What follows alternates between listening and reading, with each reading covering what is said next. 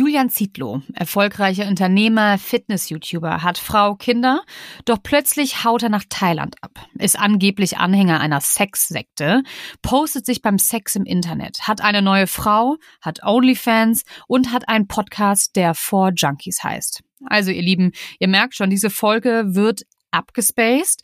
Und wir wollen in dieser Folge darüber sprechen, was es eigentlich mit dieser Wandlung von Julian auf sich hat und wo der Turning Point war und wie das alles gekommen ist. Und wir sortieren das mal für euch ein. Und damit herzlich willkommen zu Dark Secrets mit mir, Friederike Goldkamp und mit mir, Nina Lenzen. Und man muss dazu sagen, bevor wir anfangen, wir haben ja in der letzten Folge einmal gefragt, wer das haben möchte oder wer sich das wünscht, dieses Thema. Und es waren total viele von euch. Unter anderem zwei Freundinnen von mir, nämlich Julia und Claudia. Und die sind so abgegangen auf dieses Thema und haben uns die ganze Zeit geschrieben, dass sie sich das so wünschen. Und ich hatte überhaupt gar keinen Bock. Ich habe mich jetzt gefügt, weil ich gemerkt habe, okay, diese Story hat schon Potenzial. Und ich muss sagen, Friedi, das weißt du auch noch nicht, dass ich während der Recherche, während ich hier saß und das alles aufgeschrieben habe, so lachen musste zwischendurch. Also es hat mir richtig richtig Spaß gemacht sogar, da einmal so einzutauchen, weil so viel kann man schon mal verraten, es ist so irre. Es ist einfach nur sowas von irre. Ihr werdet es jetzt merken, wenn wir jetzt darüber sprechen, dass es einfach, also irgendwie kann man sich das gar nicht, kannst du dir nicht ausdenken, so eine Geschichte eigentlich. Ich, ich finde es halt witzig, weil mir ging es genau andersrum. Also ich habe das erste Mal auch davon gehört, dass eine Freundin meinte, ey Fredi, guckst du das gerade bei in den sozialen Medien an? Das ist wie mein privates Kino jeden Tag. Das ist ultra funny. Und ich habe in der Recherche einfach immer noch mehr das Kotzen bekommen und dachte einfach nur, Alto Bello, ey, was passiert hier? Und naja gut, also lasst uns am Ende nochmal darüber Fazit, gerne ne? diskutieren und das gerne nochmal aufnehmen. Aber ich würde sagen, also es gab ja jetzt auch wieder neue Schlagzeilen, ne? Mit Leni Klum, dass er da irgendwelche anzüglichen Nachrichten veröffentlicht hat, finde ich einfach nur ultra ekelhaft, wie er über ihren Hintern die ganze Zeit geredet hat. Aber ich glaube, Nina, dazu später mehr, oder? Ja, das ist, also es nimmt überhaupt kein Ende, auch gerade. Er ist in Dubai unterwegs gewesen, jetzt die letzten Wochen und mit dieser Crew beziehungsweise mit seiner neuen Frau, aber da gehen wir auch später noch drauf ein, oder? Er nennt sie seine Frau, in Dubai. Und da ging es natürlich weiter mit Stories und weirden Sachen. Und ich habe heute Morgen zuletzt jetzt nochmal, also Montagmorgen am 29. nochmal seine, seine Story mir angeguckt. Und das ist einfach so abgedreht. Ne? Also wirklich, da kommen so Dinger wie, er postet irgendwie ein Foto von sich und seiner Kate. Wir erklären euch später noch, wer diese Frau ist. Und während die FaceTime und schreibt dazu, Hallo USA und Russland, Hallo Matrix. Also Matrix nennt er die ganze Welt quasi. Beendet euren Stellvertreterkrieg sofort, ihr F. Punkt, Punkt, Punkt, Punkt, damit ich meine Frau wiedersehen kann. Das ist ein Befehl, gezeichnet euer Gott. Und dann hat er so eine, so eine Fragerunde gemacht, die hat er genannt, ich bin Gott. Und dann sollten die Leute Fragen stellen. Und dazu hat er noch geschrieben, wirklich jede Frau würde sich gerne auf mein Gesicht setzen. Und dann hat er Fragen beantwortet. Also waren sowas wie, mit wie vielen Frauen hattest du gleichzeitig schon mal Sex? Da geht er dann richtig drauf ein, dass er fast einen Fünfer gehabt hätte, aber zum Glück das kurz vorher weg gewesen ist, weil er wäre gerade noch recht wund im Moment. Wie würdest du es finden, wenn Lilly, Lilly ist eine seiner Töchter, später Onlyfans machen würde? sagt er, findet er wundervoll. Meine Tochter liebe ich bedingungslos. Ich bestimme doch nicht das Sexleben meiner Tochter oder ihren Beruf. Alles andere ist Ego, Komplexe und eine übergriffige Frechheit von verklemmten, ungeften Eiereltern. und es ist, also das geht weiter. Ich könnte euch jetzt wirklich ewig weiter vorlesen. Aber ich glaube, es ist total wichtig, jetzt erstmal herauszufinden, wie es zu all dem kam. Und da fangen wir natürlich am Anfang an. Wer ist Julian Zietlow überhaupt? Ja, Julian Zietlow ist auf jeden Fall am 2. Oktober 1984 geboren. Und was ich rausfinden konnte, es war jetzt nicht so viel, aber er war wohl scheinbar immer ein sehr aktives Kind. Und er hat immer gerne Sport gemacht, aber er liebte eines noch viel, viel mehr als den Sport. Und zwar Essen ungesundes Essen und in großen Mengen, um ganz genau zu sein. Und das blieb natürlich nicht ohne Folgen in seiner Kindheit und Jugend, weil Julian war übergewichtig. Und er sagte bei sich selber, ich war immer der Dicke. Und das macht natürlich was mit einem. Und bis er irgendwann davon die Schnauze voll hatte und etwas änderte. Und nach der Schule machte er eine dreijährige duale Ausbildung zum Personal Trainer bei Holmes Place. Und mit 21 ist er dann zwar nicht mehr übergewichtig, aber trotzdem noch ganz schön weit von seiner persönlichen Topform entfernt. Also immer noch weit weg von Sixpack und dieser ganzen Definition, wie er sich ja jetzt auch zeigt. Und je mehr Klienten er halt zu dem perfekten, in seinen Augen Beachbody verhilft, desto größer wird natürlich auch sein Wunsch, selbst ein Sixpack zu haben, starken Bizeps und da irgendwie am Strand zu liegen. Und so ist dann auch tatsächlich sein damals neues Lebensmotto geboren. Jetzt würde ich sagen, ist sein Lebensmotto was anderes, aber damals war sein Lebensmotto, Achtung, abgerechnet wird am Strand. da musste ich, also da musste ich tatsächlich auch schon lachen, wo ich dachte, mhm. oh, alles klar. Und sein erster beruflicher Erfolg kam dann tatsächlich auch mit einem Promi. Und dieser Promi, auf den ich auch gleich zu sprechen kam, ähm, kommt halt auf Julian zu und sagt, ey Digga, bring mich mal bitte in Topform. Ich habe nur 70 Tage Zeit. Und viele von euch vielleicht wissen das, vielleicht auch RTL-Fans unter euch, dass es sich um den Sänger Jay Khan handelt und das Projekt Dschungelcamp. Also Jay Khan ist vom Dschungelcamp zu Julian gegangen und meinte, mach mich mal bitte fit. In zehn Wochen und Julian witterte halt natürlich seine Chance, um sich auch einen Namen zu machen mit Jay Khan und hat dann sich da wirklich reingekniet und hat tatsächlich ein Programm entwickelt, wo Jay Khan sich körperlich komplett transformiert hat. Und das hat man damals im Dschungelcamp gesehen, weil er war nämlich in absoluter Topform. Und so ist dieses Zehn-Wochen-Programm von Julian Zietlow geboren womit er auch richtig viel Asche gemacht hat. Und danach bekommt er natürlich Anfragen für ein Personal Training aus allen Richtungen. Und er probiert sein Programm dann auch an sich selber aus, weil er halt sagt, ne, ich möchte meinen Kunden nicht irgendwas verkaufen, was ich nicht selber auch ausprobiert hat. Und auch hier hatte er dann endlich Erfolg und endlich war er nicht mehr der kleine, dicke Junge, wie er sich ja selber immer gesehen hat. Und darauf werden wir auch nochmal am Ende zu sprechen kommen, was das eigentlich mit einem macht, wenn man so ein Körperbild von sich selber hat, sondern er hatte endlich sein Ideal erreicht und war endlich ja, ein braungebrannter, durchtrainierter Typ. Und er wurde dann tatsächlich zu einer der bekanntesten Personal Trainer Europas und er hatte Klienten wie die Moderatorin Charlotte Würdig oder auch Rapper Flair, zählten halt zu seinen Kunden. Und er gründete daraufhin die Firma I Love Personal Training. Ich finde es auch krass, dass man Firmen gründet, die so heißen. Also, mhm. also komisch eigentlich, ne? Ja, und ich finde, es klingt immer so super unseriös. Aber ich habe nachgeschaut, die Firma gab es und die war seriös, die haben auch echt viel Geld damit verdient. Und nach dem Programm für Männer, dieses Zehn-Wochen-Programm, kam dann auch irgendwann ein Zehn-Wochen-Programm für Frauen. Das hieß Size Zero Program, finde ich auch furchtbar. Ich mhm. weiß nicht, ob ihr euch noch alle an diese Zeit erinnert, wo Size Zero, also Size Zero ist übrigens Kleidergröße 32. Also richtig, richtig, richtig schmal. Ey, als das in war. Und Kleidergröße 32 haben meistens 13-Jährige, äh, noch nicht mal, was heißt meistens? Also ich glaube, ich hatte Kleidergröße 34, da war ich 13 oder 12. Und ja, das war dann irgendwann so eine Schönheitsideal, dass so erwachsene Frauen sich ja so krass runterhungern und dann so ganz, ganz, ganz, ganz dünn sind. Aber wie gesagt, er hatte damals den Nerv oder den Trend der Zeit getroffen und wurde damit sehr, sehr erfolgreich. Und dann auf diesem Erfolg gründete er dann dann Rocker Nutrition. Und das war eine eigene Marke für Ernährungsergänzungsmittel, gesunde Ernährung, Sportbekleidung, Fitnessequipment. Und spätestens zu diesem Zeitpunkt war Julian Zietlow halt nicht mehr aus der Fitnessszene wegzudenken. Und immer mit dabei war seine Frau Alina. Und die beiden lernten sich 2004 kennen in einem Urlaub auf Mallorca. Und damals war er 19 und sie 16. Und der erste Kuss ließ dabei auch nicht lange auf sich warten und der Beziehungsgrundstein war gelegt. Und im Gegensatz zu ganz vielen anderen Teenager-Pärchen blieben die beiden halt von dort an zusammen. Und nicht nur privat, sondern sie arbeiteten halt auch zusammen, starteten das Fitnessprogramm. Alina war halt dann eines seiner ersten Mädchen, die dieses Size Zero Programm probiert haben. Und die haben Fitnessblogs gemacht. Sie war auch dabei, als sie Rocker Nutrition gegründet und erschufen. Und Alina ist übrigens immer noch bei Rocker Nutrition und führt das Unternehmen, aber dazu dann auch später mehr. Und 18 Jahre lang sind die beiden Seite an Seite durchs Leben gegangen, haben zwei Kinder bekommen und haben halt auch wirklich regelmäßig ihre Liebesschwüre, muss man tatsächlich so sagen, auf Social Media gepostet. Also die beiden schienen ja, glücklich. Ich meine, sie haben alles erreicht. Jugendliebe geheiratet, zwei gesunde Kinder, ihr Traumhaus, haben sich dann Fitnessimperium aufgebaut. Also eigentlich hätte es den beiden nicht besser gehen können. Doch dann kommt ja alles anders. Julian schmeißt von heute auf morgen hin, also beziehungsweise schmeißt alles über Bord. So wirkt es zumindest. Und genau darüber wollen wir halt eben heute sprechen. Was steckt hinter seinem extremen Lebenswandel? Ist es vielleicht irgendwie eine Art Nachholbedürfnis? Und wann ist dieser Turning Point? Und auf den möchte ich noch einmal eingehen. Und zwar, dieser Turning Point ist im Jahr 2021 und in einem YouTube-Video kündigt Julian, also der hatte YouTube und hat ganz, ganz viele Fitness-Videos immer gepostet.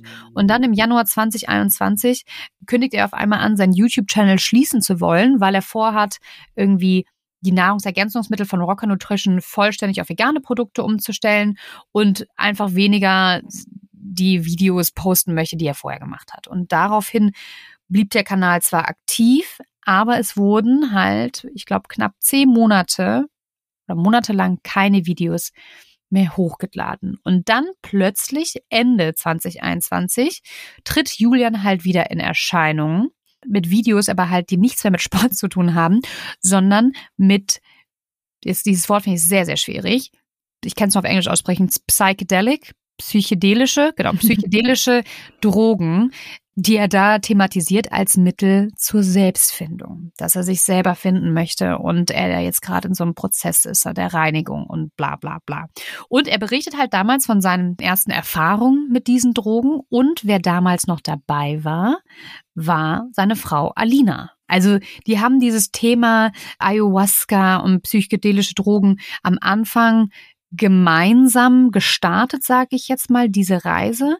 Aber irgendwann ist Alina ja scheinbar, war das nichts für sie und hat sie einen Cut gemacht und Julian ist halt echt hängen geblieben. Und das war halt dieser Shift, dass Julian auf einmal von Sport, Drogen thematisiert hat und dieses Thema sich selber finden, teilweise eben mit seiner Frau und sie wünscht ihm auch noch sogar viel Spaß, ne? Auf Instagram postet irgendwie so, er ist wieder in Thailand und sie schreibt drunter ja ganz, ganz viel Spaß. Und in dieser Zeit, wo er dann halt auch schon unterwegs war, lernt er eben Ferdinand Beck kennen. Und ich würde sagen, dass dieses Kennenlernen, ja, vielleicht ist Anfang von seinem Ende, ist vielleicht übertrieben, aber das ist wirklich ein absoluter Meilenstein, weil danach ändert sich alles. Weil Ferdinand Beck hat eben das Motto, und das kannte Julian bis dahin noch nicht, das höhere Selbst zu werden bedeutet, nur das zu machen, was einem auch wirklich Spaß macht und einem gefällt und das in jedem Moment, in jedem Augenblick. Mach das, was du am meisten willst. Und grundsätzlich klingt das ja eigentlich gar nicht so schlecht, aber die treiben das halt unfassbar auf die Spitze, wie ich finde, einer sehr egoistischen Art und Weise, dass sie halt auf alles andere keinen Wert mehr legen, sondern einfach nur noch darauf achten, was macht mir jetzt am meisten Spaß, was bringt mich ja jetzt gerade weiter, beziehungsweise wie werde ich jetzt zu meinem höheren Selbst. Und dazu gehören halt für Ferdinand Beck und dieser ganze Kreis darum und jetzt auch Julian Drogen, die halt ihr Bewusstsein erweitern, damit sie ein bewusstseinserweiterndes Denken haben.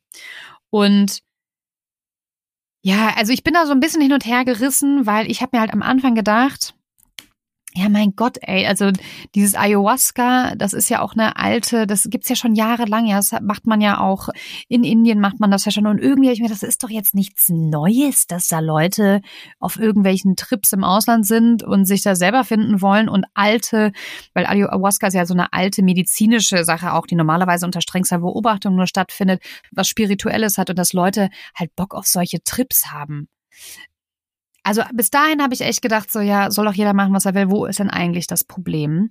Aber Mitte April, also 2023, zwei Jahre später, gibt Alina halt bekannt, dass das Paar sich nach 18 gemeinsamen Jahren getrennt hat. Und zu dieser Zeit, beziehungsweise danach, wurde halt auch bekannt, dass Julian sich auf Thailand befindet und dort mit einer Frau namens Kate lebt und er halt auf seinem eigenen Instagram-Account bezeichnet Kate als seine spirituelle Ehefrau und die Boulevardzeitung berichten halt dann auch, dass er halt über den Influencer Ferdinand Beck mit einem Drogenkult dem Bashar-Kult in Berührung gekommen ist und sich diesem Ganzen angeschlossen hat. Und ich finde, jetzt fängt es an, weird zu werden. Also ich finde dieser Punkt, okay, der geht halt dahin und macht sein Ding. Das hat er ja auch zwei Jahre lang nicht in der Öffentlichkeit getan, so okay, why not? Tu's halt. Und jetzt mit diesem Kult wird's halt weird und seitdem er halt wieder in den sozialen Medien ist. Und der Bashar-Kult weist halt eben sektenartige Strukturen auf. Und Bashar ist ein Alien. Und laut dem Kult lebt Bashar in einer alternativen Dimension. Und er ist also in der Zukunft und er ist sehr weit weg. Ich glaube 500 Lichtjahre oder so. Und er scheint aber einen Megaplan davon zu haben, wie du dein Leben zu führen hast ne, wisst ihr Bescheid. Also ein bisschen, bisschen strange ist das Ganze schon. Und jetzt kommt es aber noch besser. Durch Meditation kannst du halt, wenn du in diesem Bashar-Kult bist, mit Bashar, diesem Alienwesen, in Verbindung treten. Und Ferdinand Beck sagt halt, dadurch ist er sogar Millionär geworden, weil der Alien ihm gesagt hat, was er machen soll. Und ganz ehrlich, da musste ich auch richtig lachen, weil ich dachte, hey geil, ich will auch mal mit diesem Alien sprechen, weil vielleicht verrät er mir ja die Lottozahlen oder so. Das wäre schön. Das würde ich mir auch total wünschen. Aber wusstest du, dass, also ich habe mir diese Sekte auch noch mal ein bisschen näher angeguckt, Bashar ist das arabische Wort für Bote. Und es gibt halt diesen einen Mann, den Gründer, Daryl Anker heißt der, der halt eben sagt, er ist das Medium zwischen diesem Alien und der Menschheit quasi. Und äh, dieses Alien soll in dieser Zukunft leben irgendwo und seit 40 Jahren Kontakt zu den Menschen suchen. Und genau gesagt dann eben zu diesem Daryl. Und der ist eh total abgedreht. Also der erzählt irgendwie, dass er früher schon mal, hm, wie heißt das denn, UFOs gesehen hat und also ganz viele so außerirdische Begegnungen hatte in seinem Leben. Und der höchste Sinn des Lebens einfach wirklich darin besteht, man selbst zu sein. Also das ist eine der Grundweisheiten. Eine andere ist, was du gibst, ist, was du bekommst. Und man solle dafür seiner Begeisterung folgen, in einem positiven Zustand bleiben, Erfahrungen des High-Seins sammeln. Also eben dieses Highest Excitement. Und diese beiden, dieses Highest Excitement, diese Wörter, findet man bei Julian Zietlow auch die ganze Zeit. Der sagt die entweder, der schreibt sie irgendwie, also die finden immer wieder statt. Und man merkt so richtig, dass der ja, ich würde jetzt mal das so salopp einfach sagen, der ist besessen von dieser Idee, dass er irgendwie glücklich wird und keine negativen Einflüsse mehr hat. Und ich meine, das habt ihr ja eben schon gemerkt, als ich die Stories da vorgelesen habe. Und das ist wirklich all das, was wir hier erzählen und wiedergeben, ist ein Bruchteil. Also man könnte Stunden über Stunden über die Inhalte, die der in die Welt lässt, sprechen, weil da kommt eins nach dem anderen. Sein Account wurde auch schon x-mal irgendwie gelöscht, weil der teilweise nackten Content von seiner Kate da gepostet hat und so. Und immer wieder erscheint er dann doch, beziehungsweise dann gibt so Unteraccounts, Free Julian Zietlow und hast du nicht gesehen. Und da merkst du halt, dass er immer wieder fängt er davon an und sagt halt, das habe ich ja eben schon erwähnt,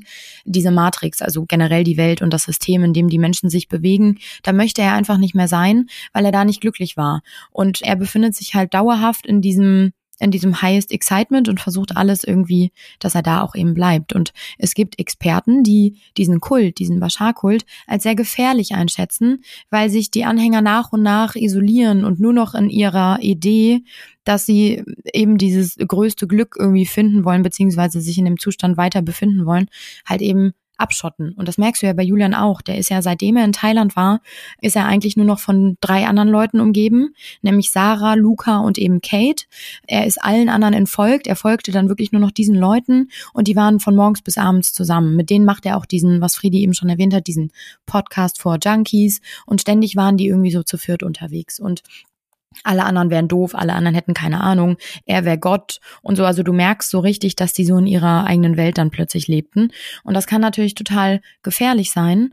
Und das, glaube ich, ist dann auch eben, das war dieser Knackpunkt, weswegen auch Alina da ausgestiegen ist. Also es gibt Schlagzeilen oder eben Berichte darüber, dass sie am Anfang auch mit in Thailand war. Aber keiner weiß so genau, weil sie das natürlich auch nicht sagt. Also das finde ich auch an ihr sehr, sehr gut. Die äußert sich gar nicht so sehr zu dem, was da gerade alles passiert. Und natürlich Follower fragen sie immer wieder, ob sie irgendwie Stellung beziehen möchte. Das macht sie aber nicht. Sie sagt eben, dass, äh, dass sie dazu nichts sagen wird, weil Julian der Vater ihrer Kinder ist und sie möchte es einfach vermeiden, dass eine Schlammschlacht entsteht und die Kinder eben irgendwie damit reingezogen werden. Und das finde ich tatsächlich sehr, sehr, sehr erwachsen und vernünftig, weil die Kinder können gar nichts dafür. Und ich frage mich die ganze Zeit, wie muss das für sie sein? Sie sitzt am anderen Ende der Welt in Deutschland, beziehungsweise war dann auch zwischenzeitlich in Dubai bei Freundinnen. Da ist er dann auch hingereist, also total abgedreht irgendwie, um seine Familie zu besuchen, so hat er gesagt. Und trotzdem muss sie die ganze Zeit, selbst wenn sie die Stories nicht aktiv guckt, es ist ja trotzdem in aller Munde. Also die Schlagzeilen überschlagen sich. Es ist immer wieder die Rede von Sex, Orgien, Drogen und weiß ich nicht was. Also du kannst ja gar nicht daran vorbeikommen irgendwie. Und sie sitzt da mit diesen beiden Kindern und versucht irgendwie alles beisammen zu halten. Also keine Ahnung, ich würde ausflippen. Ich, ich könnte nicht so ruhig bleiben. Ja, ich finde es auch total bewundernswert, wie, wie mit was für einer Stärke und Souveränität sie da umgeht. Und sie hat auch gleich mal in einer Story gesagt, ja, natürlich wäre ich auch von Medien angefragt, aber ich sage nur einmal, ich sage nichts dazu, einfach um meine Kinder zu schützen. Äh, und er ist immer noch der Vater meiner Kinder. Und ich finde das, wie du auch schon sagst, wahnsinnig stark. Ja, wie geht man damit um? Ich, boah, ich glaube, du musst dich da emotional einfach wahnsinnig von distanzieren und einfach sagen, ja, also schwierig. Mhm. Ich könnte es auch nicht. Ich könnte es auch nicht mit dieser, mit dieser Stärke, die sie ausstrahlt, aber wahrscheinlich macht sie das halt alles für, für die Kids, ne? Ich meine, die kann ja schlecht jetzt zusammenbrechen. Die haben ja, der Vater ist ja schon total abgedreht. Da kann die Mama da ja jetzt nicht auch noch irgendwie, ne? Also irgendwo brauchen sie ja halt. Aber ja, ja sehr bewundernswert, wirklich. Absolut. Was für, eine, was für eine coole Frau. Vor allem, weil halt auch die, die Stories und all das immer absurder wurde. Also man dachte jedes Mal so, okay, das ist jetzt wirklich das höchste Level. Schlimmer kann es nicht werden. Aber es war wirklich einfach nur eine reinste Abfeierei deren Leben irgendwie. Also die haben da in einer Tour irgendwie gefeiert. Er hat immer wieder erzählt, wie toll sein Leben jetzt ist und wie toll er seine spirituelle Frau Kate findet und dann immer Nacktfotos von ihr gepostet, Bilder, wo sie mit ihrem Hintern in der Kamera wackelt. Dann wurde halt, wie gesagt, sein Account ganz oft gelöscht. Aber er war immer wieder irgendwie da. Und es wird immer absurder. Es sind immer mehr Partys, immer mehr Drogen. Irgendwann hat er sich den Kussmund von Kate auf den Hals tätowieren lassen und hat sich da total gefeiert. Immer wieder schreibt er, ich bin Gott zu Videos. In seiner Insta-Bio sind immer wieder neue Sprüche. Da geht's mal um die Länge seines Geschlechtsteils, mal, dass er ständig fremd gehen würde. Ein anderes Mal spricht er aber auch seine beiden Töchter direkt an und schreibt da irgendwie Lilly und den anderen Namen habe ich jetzt gerade vergessen, auch was mit L. Er würde sie für immer immer lieben und keine Ahnung was und du denkst dir einfach nur so, ey, bitte lass wenigstens die Kinder aus diesem ganzen wirren Zeug mhm. irgendwie raus, ne? Und erzählt dann auch äh, total voller Freude, wie schön es gewesen ist, als er seine Kate kennengelernt hat und äh, sagt sowas wie, wir haben uns so angezogen und wir haben direkt eine Anziehung gespürt und das hat er dann auch nochmal in diesem Videopodcast, in diesem Four Junkies erzählt. Das ist übrigens total, also ich musste mir das alles reinziehen und ich bin wahnsinnig geworden, weil es einfach nur so vorpubertärer Schwachsinn ist. Also die reden da über sehr viel Sexuelles, welche Lieblingsstellung, wie, wann, was, wer, wo gekommen ist. Und ich möchte da gar nicht im Detail drauf eingehen. Ihr könnt euch das natürlich, wenn euch das interessiert, alles angucken. Das ist alles bei YouTube. Aber ich kann euch sagen, das ist einfach nur Quatsch. Es ist wirklich einfach nur Quatsch. Aber trotzdem ist es ja so, ne, er spricht über das erste Date mit dieser Kate, er spricht über deren ersten Sex und das sind natürlich alles Dinge, die im Zweifel Alina zu Hause auch sieht und hört. Und das finde ich schon extrem, dass sie da die Stärke hat, sich einfach gar nicht weiter dazu zu äußern und irgendwie ihr Ding so weiter durchzuziehen. Und ich finde es total abgedreht, als es dann irgendwann, also wie gesagt, ne, Fredi hat es eben auch schon gesagt, ab Mitte April ungefähr ging das los, dass er da aus Thailand einfach den absurdesten Quatsch irgendwie postete. Und dann flog er nach Deutschland. Also er ist dann nach zurückgekommen und wurde dann auch von Medien am Flughafen in Berlin, wurde er abgefangen und dann hat er doch allen Ernstes O-Töne gegeben, weil natürlich eine Reporterin auch darauf ansprach und meinte so, was ist mit deinen Kindern? Was denkst du denn, was die denken irgendwann, wenn die das vielleicht mal sehen? Und dann sagt er doch allen Ernstes, dass seine Kinder irgendwann stolz auf ihn sein würden, weil er sich was getraut hätte und mutig war. Und ich finde, die Grundidee dahinter ist natürlich richtig, ne? Man soll seinen Kindern irgendwie Mut vermitteln und irgendwie, dass sie auch mal ihr eigenes Ding durchziehen. Aber das, was er macht oder in welcher Form er das macht, die ist halt unfassbar fragwürdig, weil mhm. am Ende verherrlicht er Drogen, er, er bricht irgendwie mit seiner Familie, er, er lässt seine Frau und seine Kinder ja eigentlich im Stich. Und das ist, finde ich, zumindest nicht das, was man seinen Kindern eigentlich vermitteln sollte, ne?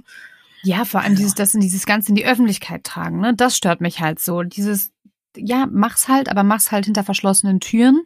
Aber dieses, was er da postet, was er von sich gibt, wie er auftritt, einfach, dass er ja auch komplett in seinen Instagram Stories oder ich habe noch ein paar Sachen von OnlyFans angeguckt, dass er da komplett auf Drogen ist.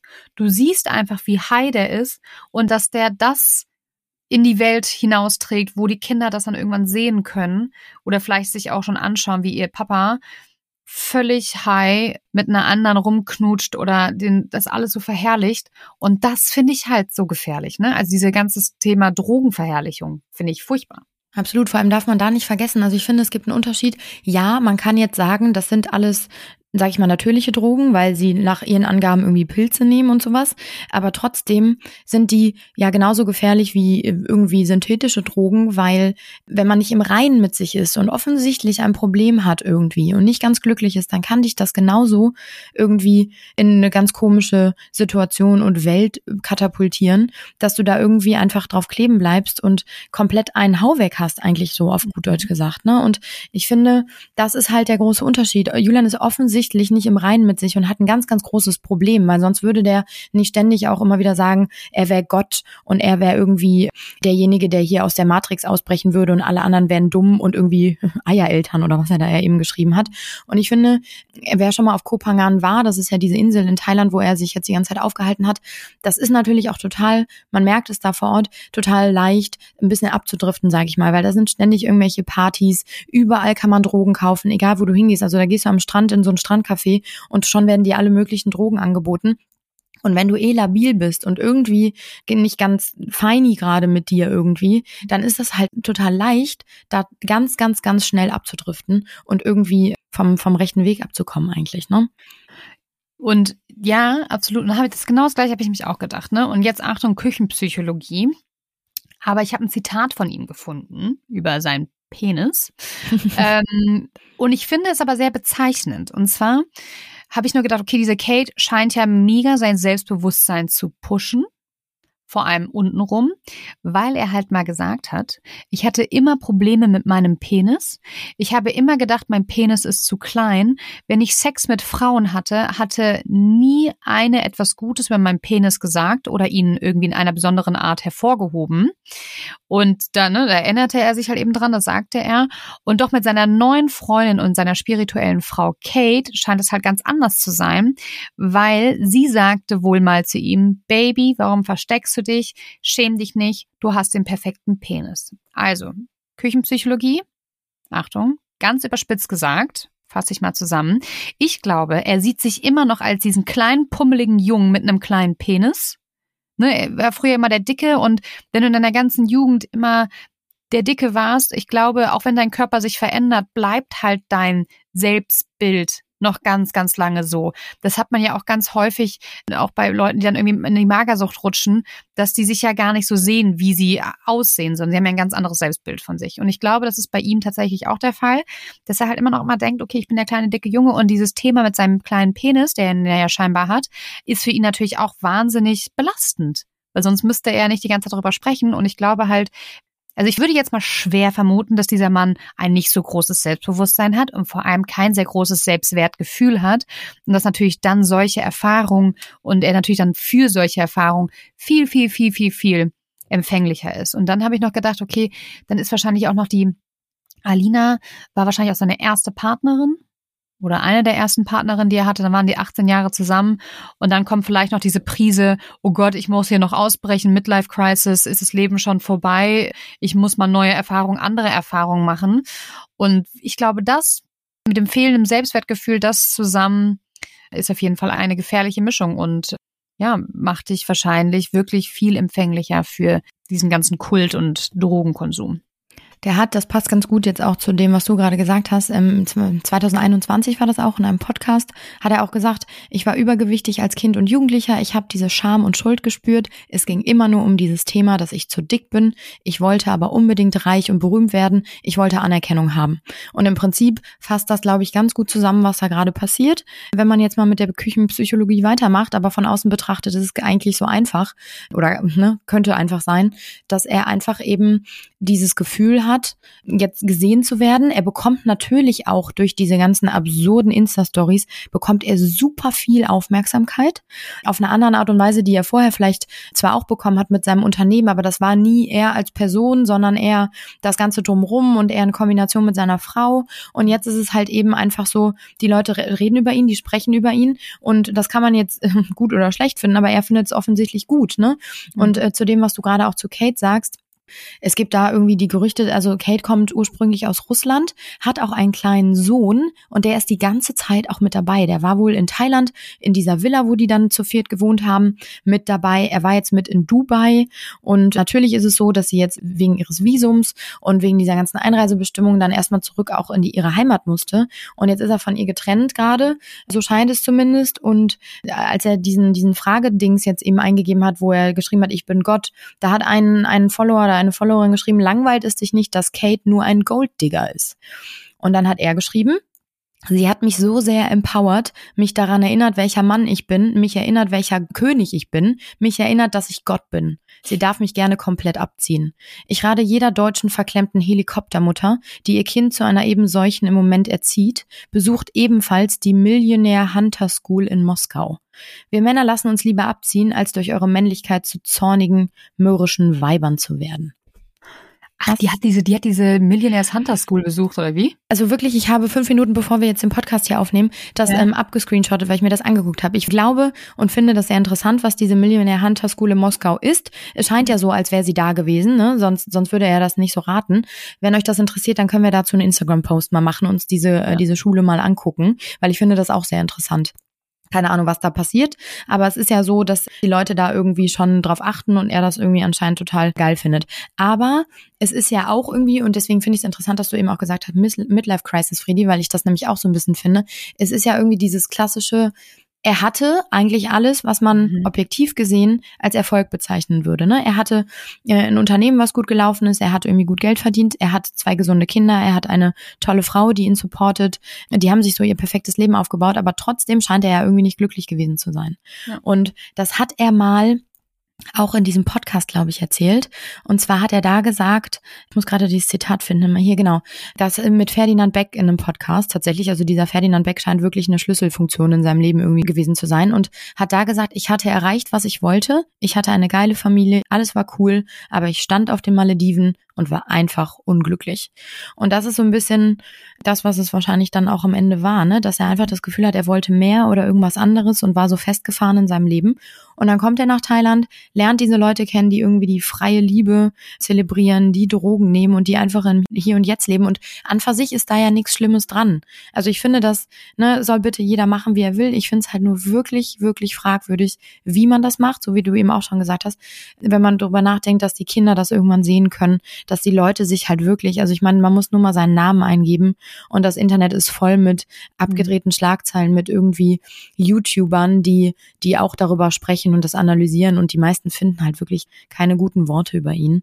Das ist natürlich alles irgendwie ein bisschen abgedreht und er schadet ja nicht nur seinen Kindern damit, sondern auch den Followern und Followerinnen, weil es gibt da durchaus Leute, die das nicht kritisch betrachten, sondern die da sitzen, sich das angucken und sagen einfach, das ist ein faszinierender Lebensentwurf. Er macht, worauf er Lust hat. Er ist irgendwo gerade im Paradies. Er reist, er feiert und er hat Spaß. Der ist von Thailand nach Dubai und macht irgendwie sein Ding und alles läuft. Ne? Mhm. Aber dass der Hintergrund eigentlich äh, oder im Hintergrund das ganz anders aussieht, das sieht man ja nicht und das zeigt er auch nicht. Und er pusht ja seine Follower und schreibt die ganze Zeit dazu, man soll das genauso machen wie er, weil nur das wäre der richtige Weg und alle anderen würden in der Matrix verstecken.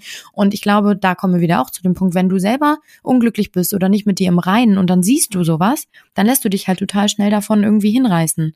Und das finde ich halt so schlimm, dass er ein Leben irgendwie zeichnet, was natürlich attraktiv werden kann, wenn man das gerne hätte irgendwie. Und natürlich, ich finde sowas auch cool, wenn man da einfach irgendwie auf die Normen irgendwie scheißt im, im wahrsten Sinne des Wortes und einfach sein Ding durchzieht.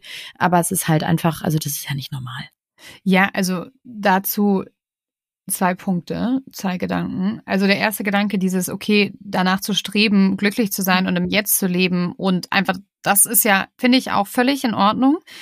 Aber halt nicht, wie du schon sagst, nicht auf diese Art und Weise. Also er vermittelt halt, und das finde ich total gefährlich, seinen Followern, seinen Fans, ey Leute, That's the way, ja, das ist der Weg, um glücklich zu sein. Ihr müsst dann irgendwie hier freie Liebe zelebrieren und diese Drogen nehmen. Also für dieses Thema Drogen verherrlichen, das geht mir extrem gegen den Strich. Noch nicht mal freie Liebe, mein Gott, dann sollen sie halt alle rumvögeln, ja. Es tut ja keinem weh, die haben ja dabei Spaß.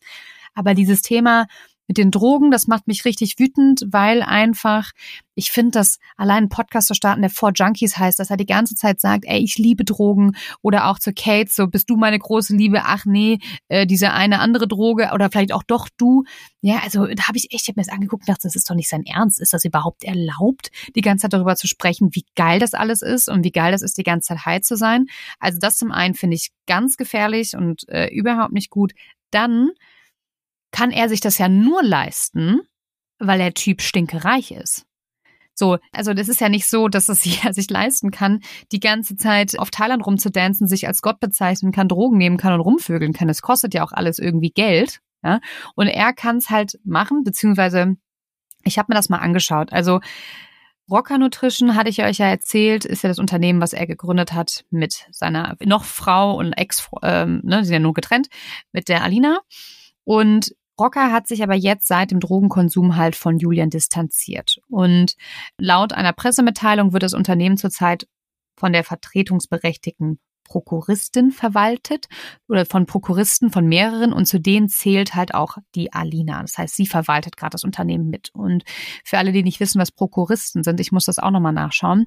Das sind Menschen, die zum Beispiel die Rechte von einem Geschäftsführer haben, ohne ein Geschäftsführer zu sein, beziehungsweise Rechte einer Position hat, ohne die Position zu haben. Also noch einfacher bei einer Kündigung zum Beispiel. Da habe ich das einfach mal runtergebrochen, dass beim Thema Kündigung nicht nur der Geschäftsführer die Kündigung machen darf, sondern eben der Prokurist auch das Recht hat, die Kündigung auszusprechen. Das sind Prokuristen. Und Rocker geht's aber momentan gar nicht so gut tatsächlich. Also der Jahresbericht von 2021, also von vor zwei Jahren, hatte Rocker ein Minus von 60.000 Euro verzeichnet, was natürlich jetzt kein Weltuntergang ist, weil die haben richtig gut Geld gemacht. Die hatten irgendwie, boah, ich weiß gar nicht, die hatten mehrere Millionen Umsätze, ne? Und wenn du mehrere Millionen Umsätze und hast du 60.000 im Minus, ist das schon noch vertretbar, aber halt auch nicht jetzt gut.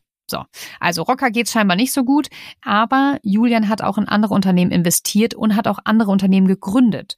Beispielsweise er hat Fatburner-Produkte gegründet, er hat eine vegane Make-up-Marke gegründet, er hat halt eben diese Fitnessprogramme gehabt und deswegen spekuliere ich jetzt mal, und Rezo hat das auch spekuliert, dass er ein ziemlich großes Vermögen hat. Und ich glaube, und ich betone es jetzt wirklich, dass das meine Meinung ist und dass meine Spekulation ist, ich glaube, dass er am Ende, also bis zum Ende seiner Tage auf Thailand rumdancen kann und machen kann, was er will. Dass er so viel Geld verdient hat, dass ihm das scheißegal ist. Er kann machen, was er möchte. Und das ist halt auch das Problem, dass halt, wenn man das sieht und man dem dann nacheifern möchte, was ja nicht, schon nicht gut ist, dass man ja häufig vergisst, wie teuer sowas ist, beziehungsweise, und dass man das dann vielleicht startet und dann halt nicht in Thailand in so einer geilen Villa ist und da die ganze Zeit mit irgendwelchen heißen Girls umgeben, sondern halt ganz schnell in Thailand in irgendeiner kleinen Kaschemme oder beziehungsweise in so einer kleinen Hütte am Ende haust und es einem gar nicht so gut geht, ne?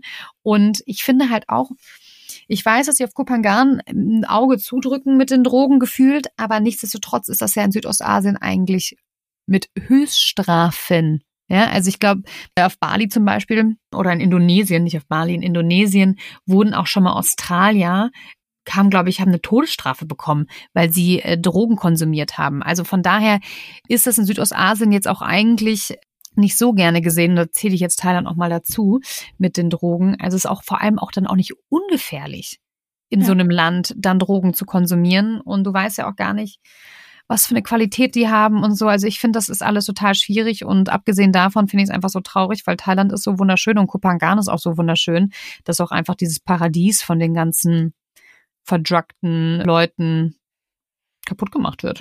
Bin ich mal ganz egoistisch, ne? Finde ja. ich auch schade. Absolut. Aber weißt du, was er dazu sagt? Er wird nämlich natürlich auch oft gefragt, was er zum Beispiel zu seiner Tochter oder zu seinen Töchtern sagen würde, wenn die jetzt auf die Fotos, diese ganzen ja. Nacktbilder und diesen anzüglichen Content irgendwie und auch die Drogen ansprechen würde. Dann sagt er ganz einfach, Papa ist nackt im Internet, weil er mutig ist und damit die Welt retten wird. Und damit ist natürlich dann noch nicht genug, weil er macht weiter und schreibt, zu denken, dass ihr eure Kinder anlügen müsst und nicht zeigen könnt, wer ihr wirklich seid, ist Teil des Spiels. Die Matrix will das so. So erzieht ihr eure Kinder zu dem gleichen gleichen Drecksleben, was ihr führt. Und du denkst dir einfach nur so, Alter. Also du liest das und ich bin immer so zwischen Lachen und irgendwie ein Auge mhm. fängt fast an zu heulen, weil ich denke, es kann doch nicht sein Ernst sein, ne? Und dann gäbe es eine weitere Szene, das war jetzt, glaube ich, in Dubai, wo, das habe ich ja eben schon erwähnt, wo seine Frau mit den Kindern auch war, also Alina. Und er ist dann dahin mit seiner ganzen komischen Crew da und hat dann auch seine Kinder gesehen. Und das war so eine Story, da sieht man, dass er die Hand von einem kleinen Mädchen hält, also seiner Tochter, und sagt dann auch zu ihr, sag mal, weißt du eigentlich, wer Bashar ist? Na, dann darf ich dir jetzt mal was erzählen. Und dann ist halt vorbei mit dieser Story. Und du denkst einfach nur so, bitte, lass doch wenigstens deine Kinder da raus, ne? Und ja. halt die irgendwie zurück. Und jetzt kommen wir auf das, was äh, wir am Anfang schon erzählt haben, Leni Klum, die da plötzlich auch mit reingezogen wurde, denn er wird in einer Story, da macht er wieder so eine Fragerunde. Und da wird er irgendwie gefragt, mit wem er gerne mal Sex hätte oder so irgendwie so. Und dann sagt er, er würde gerne Leni Klums Arsch etwas mit ihrem Arsch mhm. machen. Ich möchte da gar nicht so genau drauf eingehen, weil ich es einfach so ekelhaft finde. Und du denkst dir so, oh Gott. Ne? Und im nächsten Moment postet er ein Foto von Leni Klum in Dessous. Das hat sie selber auf ihrem Instagram irgendwann mal gepostet und das hat er dann repostet. Moment, ich rufe das mal eben wieder auf, weil ich das dann am besten mal einmal vorlese, was er dann da drunter schreibt. Es ist nämlich total es ist wirklich total. Oh, das er ist, ist wieder gelöscht. Das ist, er ist wieder gelöscht? Er ist wieder gelöscht. Ich finde ihn gerade nicht oh mehr. No. Obwohl doch, da ist er. Warte hier. Also, Foto von Leni Klum repostet und schreibt dazu, hm, nicht mein Geschmack, einfach zu jung. Stimmt's, Männer? Und dann so ein Ding, und du denkst ja einfach nur so, ey Leute, das ist nicht wahr. Dann ein Foto von Leni Klum und Heidi Klum. Die ähm, haben so in Dessous Werbung gemacht für Intimissimi, für dieses Wäschelabel. Auch eine schwierige ja. Kampagne, by the way. Absolut, ich. absolut. Ne? Das anderes ja. Thema, auch mhm, richtig. Dazu schreibt er, Heilige Mutter Maria Gottes, Jesus, Maria und Josef, Alibaba und die 40 Räuber zusammen. Bitte vervollständigt meinen Satz in den Kommentaren, was ich gerne machen würde. Straight, Punkt, Punkt, Punkt. Und darauf geht er dann wieder auf seine Story an, wo er gesagt hat, straight in the ass. Und ja. du denkst dir einfach nur so, okay, dieses Mädchen, Leni Klum, ist jetzt auch, wie alt ist die, 18, 19?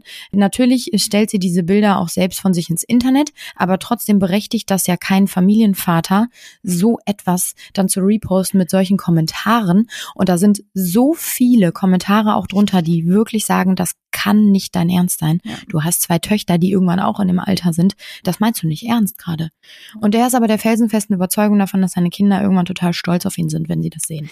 Ich habe hier gerade auch einen Kommentar und den finde ich genau richtig, weil so sehe ich das nämlich auch, weil ich bin nämlich eigentlich auch ein Fan von Spiritualität und ich habe auch mal überlegt, Ayahuasca tatsächlich zu machen, weil ich das interessant finde. Ne? Und da schreibt einer, dieser Post ist mal, also das, was du gerade gesagt hast zu diesem von Leni und mhm. ähm, Heidi, dieser Post ist mal wieder das beste Beispiel dafür, dass das in den Stories alles nur pseudo-spirituelles Gelaber ist. Alter, du willst fühlen, dann geh nach Thailand und lebe ein Jahr mit den buddhistischen Mönchen. Was du hier machst, ist pubertärer Mist, mehr nicht. Und ich finde, ganz ehrlich, das bringt es komplett auf den, auf den Punkt. Weil ja. ich finde auch, dass, und das macht mich dann auch schon wieder so wütend, dass er halt dieses ganze Thema Spiritualität mit seinem Scheiß, wo er dann einfach darüber spricht, wie er und Alibaba und die 40 Räuber zusammen, ich glaube, damit meint er auch, dass er gerne hätte, dass mehrere Männer Leni auseinandernehmen, ne? Mhm. Dass das auch seine Vorstellung ist, dass er halt damit auch dieses ganze Thema Spiritualität auch einfach in den Dreck zieht. Weil auch dieses, vor allem dieses Ayahuasca ist ja eine ganz, ganz alte, es hat ja eine Tradition dahinter und der, der verfuscht das alles so.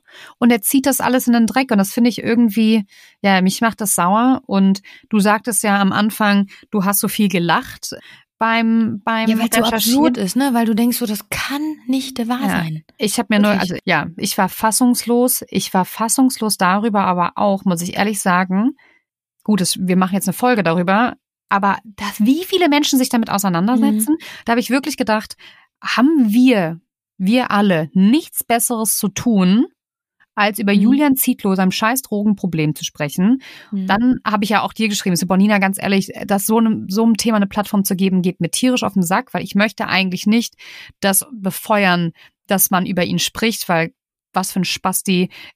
Ich, ne? Aber mhm. dann hast du ja auch zu mir gesagt, nee, Friedi, es geht aber vor allem darum, dass er das in der Öffentlichkeit macht und wegen seinen Kindern und so. Und ja. das geht halt einfach nicht. Und da hast du auch recht.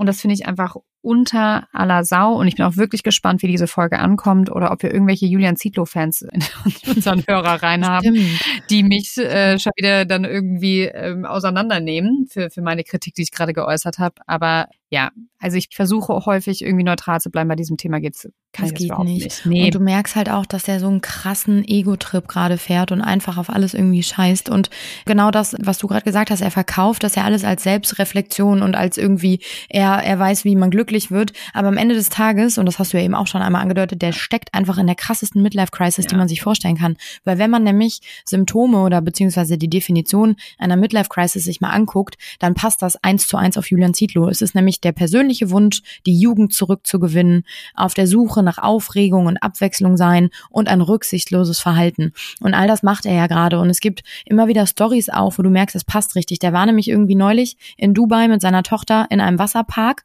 und dann sagt er, erzählt er davon und sagt so, und alles, was ich da gemacht habe, ist rumgesprungen und irgendwie wie ein junger Hüpfer da in diesem Wasserpark den Tag verbracht, obwohl er 38 sei, aber die Menschen würden ihn immer für 21 halten. Also du merkst so richtig, der hat ein Problem damit, dass er jetzt vielleicht auch älter wird. Und das siehst du, ich finde das total krass. Guck dir den mal optisch an, wie der früher aussah. Und jetzt mhm. hat er so ein, die Seiten abrasiert und oben ja. so ein Wuschelkopf er und gar keinen Bart aus. mehr. Der sieht halt viel jünger aus, ne? Genau. Viel jünger, ja. Ja. Und ich glaube, dass der einfach Bock hat irgendwie, beziehungsweise er halt krass in so einer Midlife-Crisis steckt, dass der irgendwie das Gefühl hat, er muss sein Leben jetzt nochmal komplett umkrempeln. Und das ist ja auch okay, sage ich mal in Anführungsstrichen, aber halt das Wie ist und diese, dieser Ego-Trip und ich glaube, und das ist mein Fazit von, von meiner Meinung jetzt hier mhm. gerade, der wird irgendwann so krass auf den Boden der Tatsachen knallen.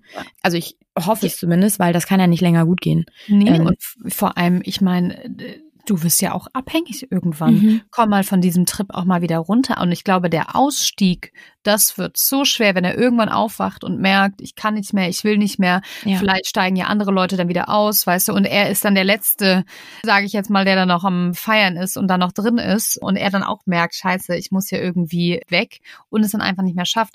Und was ich total paradox finde, er hat wohl auch irgendwann mal gesagt, Leute, Drogen sind richtig schlecht. Nicht machen, auf gar keinen Fall. Auch wenn wir über Sexualität sprechen, bitte nicht machen. Kein Sex, keine Drogen. Das sagte er auch mal in seinem Videopodcast. Und das ist ja mal mega paradox, weil er einfach selbst Drogen konsumiert, sogar Sex vor der Kamera hat bei mhm. OnlyFans. Mm. Und auf der anderen Seite plädiert er halt dagegen. Apropos bei OnlyFans, damit kann er halt auch richtig Asche machen, ne? Hm. Ein Abo kostet irgendwie 50 Euro. Im Monat, ne? Ja, im Monat. Ja. Ich er hat mittlerweile über 200.000 Abonnenten. Kann man sich ja mal hochrechnen, was der da auch monatlich macht. Also ja, der Mann ist gerade eine Gelddruckmaschine. Aber weißt du, woran mich das... Ich war einmal in Rishikesh in Indien und Rishikesh ist so die Geburtsstätte, sagt man, des Yogas. Das ist am Ganges, das ist auch so ein ganz spiritueller Ort. Ich habe in meinem Leben noch nie so viele weiße Menschen auf Drogen gesehen. Mhm. Ey, ganz gruselig. Ich bin durch die Straßen gegangen und ja, du hattest die Mönche, das ist ja auch alles fein und so, aber dann hattest du ganz, ganz viele Europäer, die sich wie Mönche gekleidet haben oder in irgendwelchen weißen Kluften, die chantend durch die Straßen gegangen sind und ich hatte das Gefühl, alle in Rishikesh waren gefühlt high. Mhm. Und wahrscheinlich waren natürlich nicht alle high und man kann auch ganz, ganz tolle Yoga-Ausbildungen machen. Deswegen hatte ich mir das auch angeschaut. Also auch ein irgendwie ein sehr toller Ort, aber halt auch ein Ort, der sehr gefährlich sein kann für Menschen, die sehr empfänglich für solche Kulte und für solche Kreise halt sind. Ne? Und genau das gleiche geht für Kupangan. Das kann ein total toller Ort sein, wo man ganz tolle Erfahrungen machen kann. Aber wenn du halt wie Julian Zietlow und ich bin felsenfest davon überzeugt, auch Nina, dass er einfach nicht sehr stabil ist, dann kann das halt auch einfach zur Falle werden. Und ich bin sehr gespannt, wie er da rauskommen möchte und was sein Awakening in, keine Ahnung, drei Jahren von jetzt sein wird. Und ich bin vor allem gespannt, wie ihr das Ganze seht. Ne? Also wie steht ihr zu Julian Zielo? Bitte, bitte, bitte schreibt uns. Ich würde das total interessieren. Was findet ihr vielleicht cool? Was geht gar nicht? Und was habt ihr vielleicht noch mitbekommen? Weil wie gesagt, ne, also man muss eigentlich, diesen Account könnte man 24-7 beobachten und da Stunden über Stunden jetzt hier drüber reden. Das war jetzt einfach ein grober Überblick von dem, was der so in den letzten Wochen abgerissen hat, der Typ. Vielleicht habt ihr noch irgendwas gehört oder gesehen, mitbekommen, was irgendwie noch Redebedarf irgendwie hat, dann haut das einmal raus, weil ich glaube, da gibt es einiges noch drüber zu sprechen über yeah. dieses Thema. Ja, absolut. Apropos, ich muss gerade auch noch mal lachen. Rezo und Doc Felix, das sind ja so zwei mhm. YouTuber, die haben auch über Julian Zietlow halt ähm, sehr spannende YouTube-Videos gemacht und haben das auch so ein bisschen auseinandergenommen, so wie wir jetzt. Und jetzt schreibt Julian Zietlow, so geil, auf Instagram in seiner Bio, at Rezo tut alles für Geld und at Doc Felix lästert über jeden Influencer hinterm Rücken, auch über Görki und Johannes Lukas bei mir Herz. Und jetzt bin ich mal gespannt, Nina. Vielleicht. Nein, nein, nein. Das aber ganz ehrlich, wäre auch gar nicht so schlecht. Der 230.000 Follower. Soll er mal at Dark Secrets bei sich in die Bio packen, dass nein. wir auch, dass wir auch über jeden, wahrscheinlich wird er irgendwann auch wieder sagen, wir lästern auch über jeden hinterm Rücken. Aber wir machen es ja gar nicht hinterm Rücken, wir machen es ja und wir lästern ja auch nicht. Wir sagen ja einfach nur unsere Meinung und fassen das alles für euch einmal zusammen. Und jetzt ist wieder ich bin Gott. Alter, der geht. Es ja, ist es ist total, es ist total abgedreht. Deswegen haut mal eure Meinung raus. Interessant für uns und wir hoffen, es hat euch gefallen. Wie gesagt, ich war total anti gegen diese Folge, weil ich genau das nicht wollte, dem eine Plattform geben. Aber irgendwie ist es ja doch, es passt zu unserem Podcast und man kann auf jeden Fall drüber, ich meine, wir sitzen hier jetzt schon seit 51 Minuten und ich könnte weiterreden. Ich könnte weiter irgendwie drüber diskutieren, aber ich glaube, dann wiederholen wir uns auch. Deswegen, ja. ich bin gespannt, was ihr denkt. Have a great day. Ach so, und übrigens, oh. oh, oh, wir sind jetzt auch bei TikTok. Ah, stimmt. Ja. Also bei TikTok werden wir jetzt demnächst auch mehr posten. Wir versuchen, wir versuchen es mehr die Gesichter in die Kamera zu halten und so ein bisschen Promi-News und Updates und so zu geben. Also wenn ihr TikTok habt, folgt uns unbedingt und sonst auch, wie gesagt, bei Instagram, Dark Secrets minus, äh, unterstrich Podcast, ne? Alles klar, ihr Lieben. Tschüssing.